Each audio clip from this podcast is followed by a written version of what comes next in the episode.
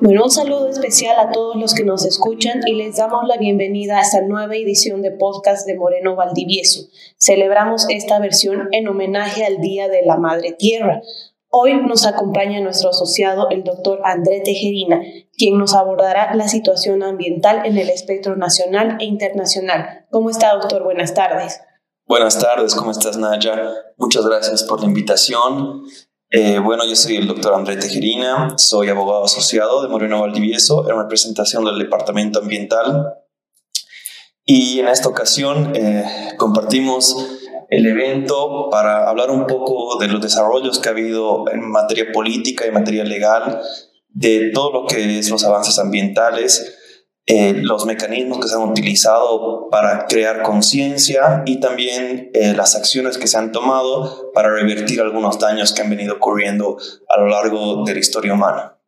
Excelente, doctor. Entonces, no sé si nos podría comentar cuál es el estado actual de la legislación internacional ambiental.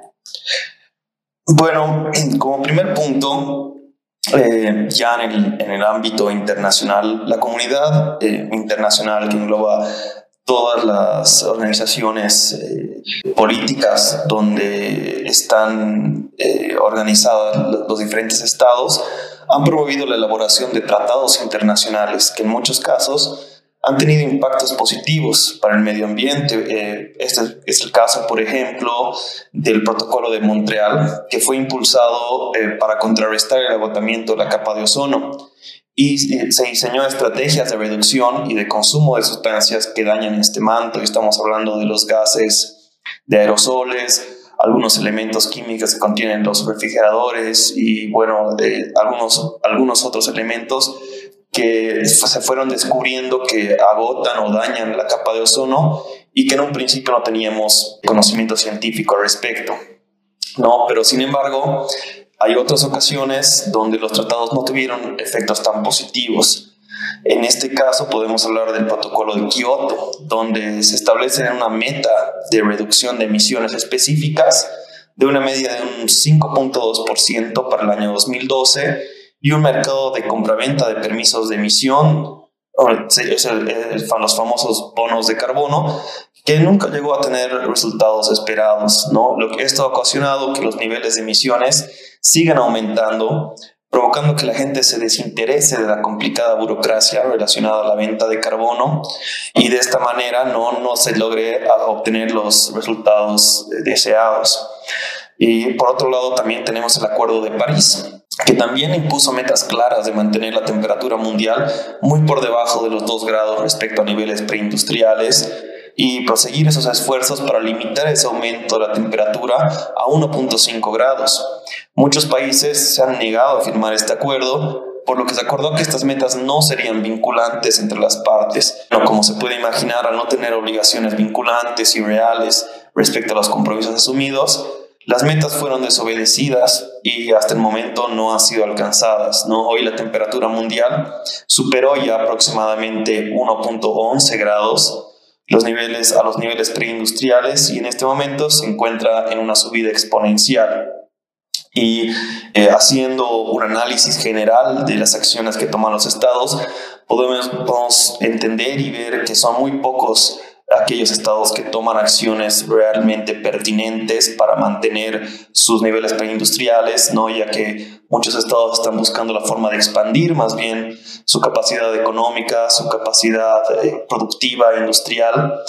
Y aunque esto sí es un tema bueno en cuanto a calidad de vida, en cuanto a progreso, también tiene sus, eh, sus desventajas respecto al, a la disminución de biodiversidad y recursos naturales que es necesario hacer una medición para ver hasta dónde se puede, em, se puede incidir, se puede dañar a la naturaleza y que esto no repercuta a largo plazo a las personas.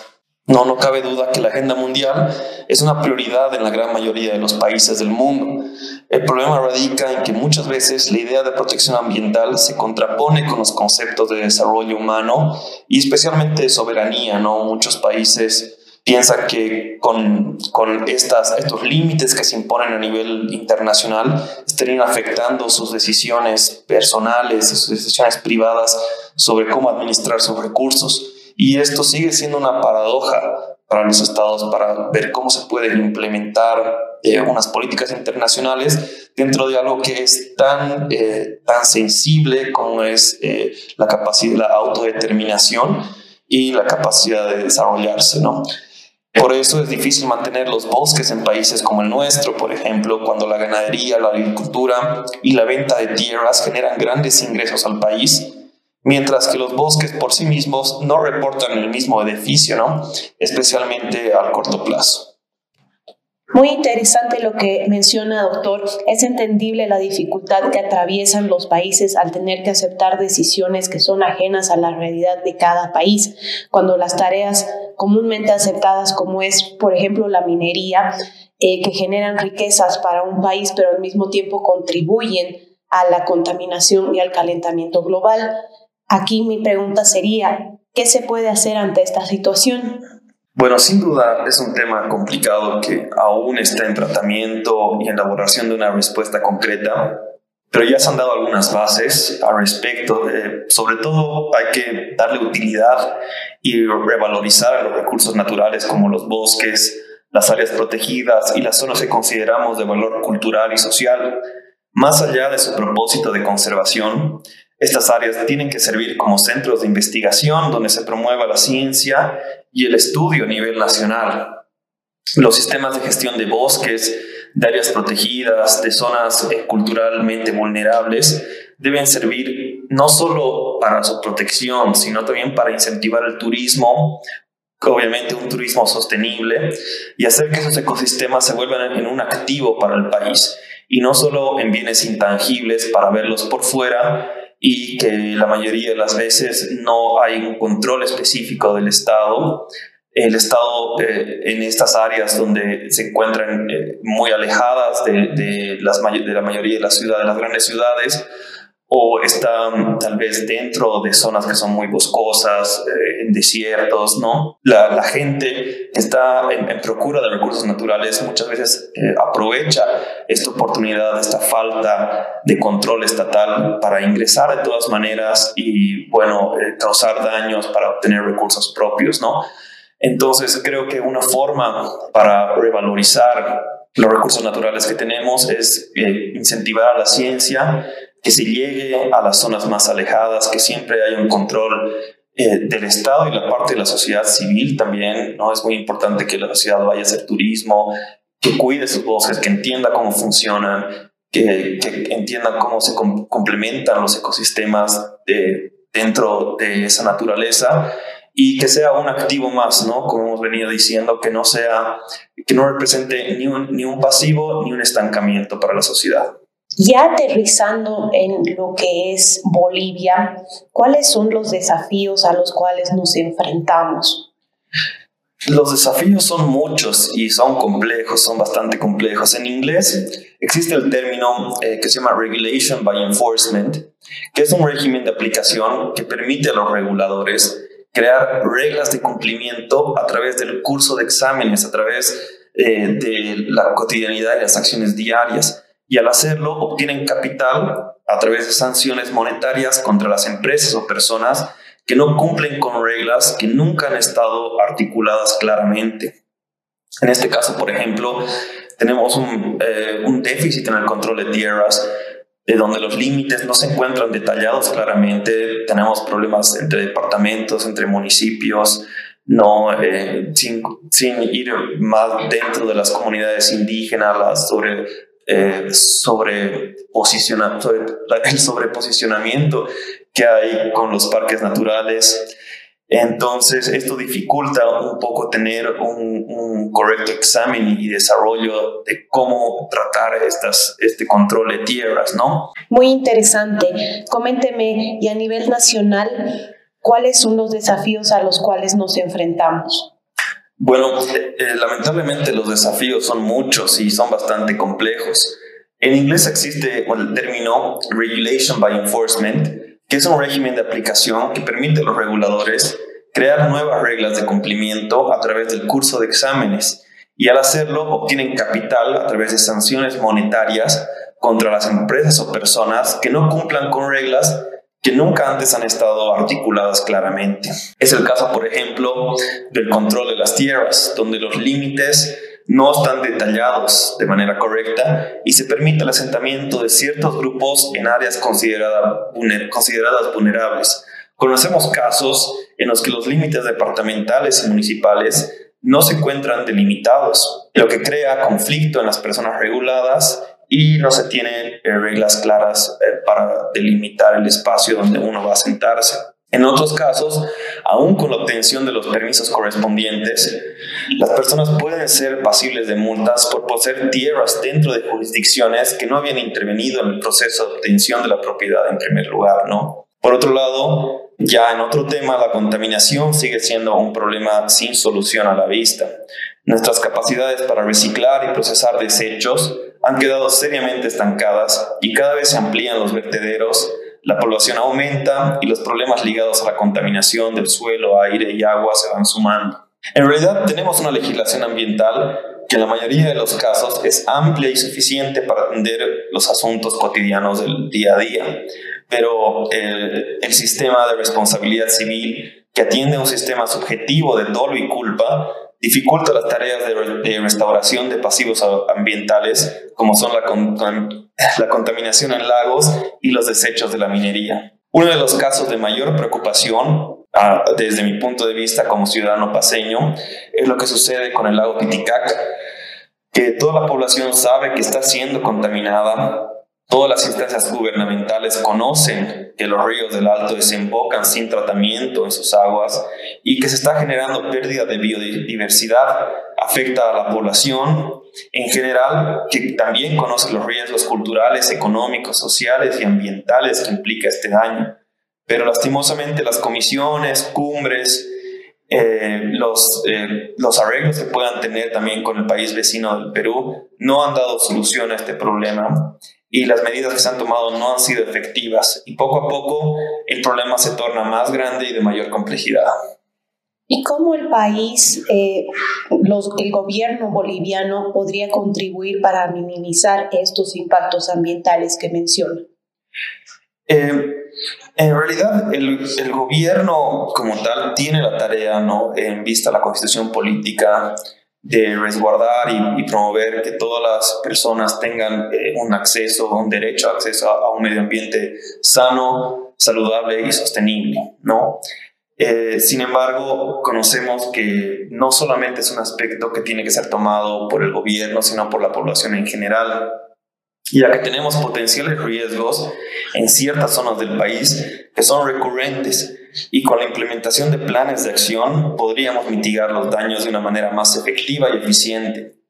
Uno de estos casos es, por ejemplo, los incendios forestales. Eh, en, esto, eh, en este mal, lo principal es capacitar a la población para atender en un momento prematuro y que esto no, no llegue a expandirse creando un daño mayor. Y por otro lado, es importante contar con las capacidades técnicas humanas y tecnológicas para poder llegar a las zonas de difícil acceso y evitar que los deterioros empeoren. Y principalmente la educación ambiental es, de suma importancia a fin de contar con gente responsable que realice acciones diarias que contribuyan al bien de todos. Lo que se quiere en materia ambiental no es impedir que las personas entren en un bosque o una área protegida, sino es que las personas conozcan cómo tratar esa área, cómo aportar al área, ¿no? Es muy difícil eh, que, que exista acciones humanas sin causar algún impacto. Pero el, lo que podemos hacer para contribuir es conocer eh, eh, cómo se relaciona, cómo, cómo vive, cómo, cómo se desarrolla esta área y aplicar acciones para contribuir a que no se deteriore de una manera tan rápida, ¿no? en nuestro país, por ejemplo, poseemos las mayores reservas de litio Contamos con tierras fértiles y una biodiversidad envidiable para muchos otros países. Es necesario, eh, por eso, potencializar estas ventajas y transformar la economía y las formas de vida para que atiendan las necesidades humanas a largo plazo y evitar, sobre todo, el extractivismo, que representan ganancias inmediatas a costa de la destrucción del medio ambiente. Bolivia está en la lista de los 10 países con mayor diversidad biológica y lo que sucede aquí tiene serias repercusiones en otras partes del mundo. La deforestación quita humedad a, la biosfera y esto hace que las lluvias se vuelvan escasas, la contaminación en ríos por la minería o la falta de tratamiento de desechos cruzan fronteras y dañan a la población y a la biodiversidad en otras regiones. Por eso considero que tenemos todas las capacidades para convertirnos en una potencia ambiental. Claro que estos esfuerzos también representan un reto. Creo que las acciones ambientales deben ser diseñadas desde una óptica científica jurídica y mantenerse al margen de la política para que se contraponga a intereses particulares y cumpla el objetivo de atender a toda la población y la naturaleza en su conjunto. Tal vez si es que yo quiero tomar acción de manera individual, ¿cuál sería la mejor manera en la que eh, yo podría aportar o cualquier persona que quiera tomar conciencia ambiental en Bolivia y en general? Esa es una muy buena pregunta. Porque en realidad los grandes cambios comienzan con acciones pequeñas. Hoy en día tenemos facilidades que en otras épocas eran impensables. En el Internet encontramos soluciones a la mayoría de los problemas ambientales eh, con, desde experimentos caseros y avances desarrollados con materiales simples que se encuentran en cualquier lugar, hasta los avances más complejos y un desarrollo científico que son de punta y que, que conllevan años de experiencia y tecnología para que podamos eh, utilizar de una manera más eficiente los recursos. Es importante entender que la, mayor, que la información está al alcance de nuestras manos y que si alguien quiere entender cómo hacer compost, por ejemplo, cómo cultivar alimentos desde su casa o cómo reciclar plásticos u otros elementos, lo puede hacer el día de hoy con un simple clic no un simple clic en la computadora y buscar el video o la información que necesita. No necesitamos en realidad de grandes mentes o políticas nacionales eh, que sean muy complicadas o, que, que, sean muy moralistas, aunque sí son importantes, ¿no? Para aportar al desarrollo sostenible, sino que basta con querer ser consciente de lo que sucede en nuestro mundo. Y bueno, ya citando eh, un poco a las personas que han logrado cambiar el mundo, ¿no? a Gandhi, por ejemplo, eh, debemos ser el cambio que queremos ver en el mundo. De acuerdo, eh, es bastante importante y por experiencia propia he tenido la curiosidad y he logrado, por ejemplo, producir mis propios alimentos eh, mediante el uso de desechos orgánicos, ¿no? Que, que genero en mi casa como cáscaras, hojas, incluso papel que no uso. Y ahora eh, sí me ha llamado la atención el expandir esta pequeña cosecha que tengo en mi casa a un jardín urbano. Así que invitamos a todos nuestros oyentes a ser más conscientes con el medio ambiente y contribuir con pequeñas acciones que puedan generar el cambio. Esperamos que esta edición pueda ser captada por los oyentes para crear acciones en pro de un medio ambiente sano, protegido y equilibrado. Moreno Valdivieso es la firma líder en Bolivia. Si desean más información sobre el tema, los invitamos a visitar nuestra página web www.emba.com.bo. Hasta una siguiente oportunidad.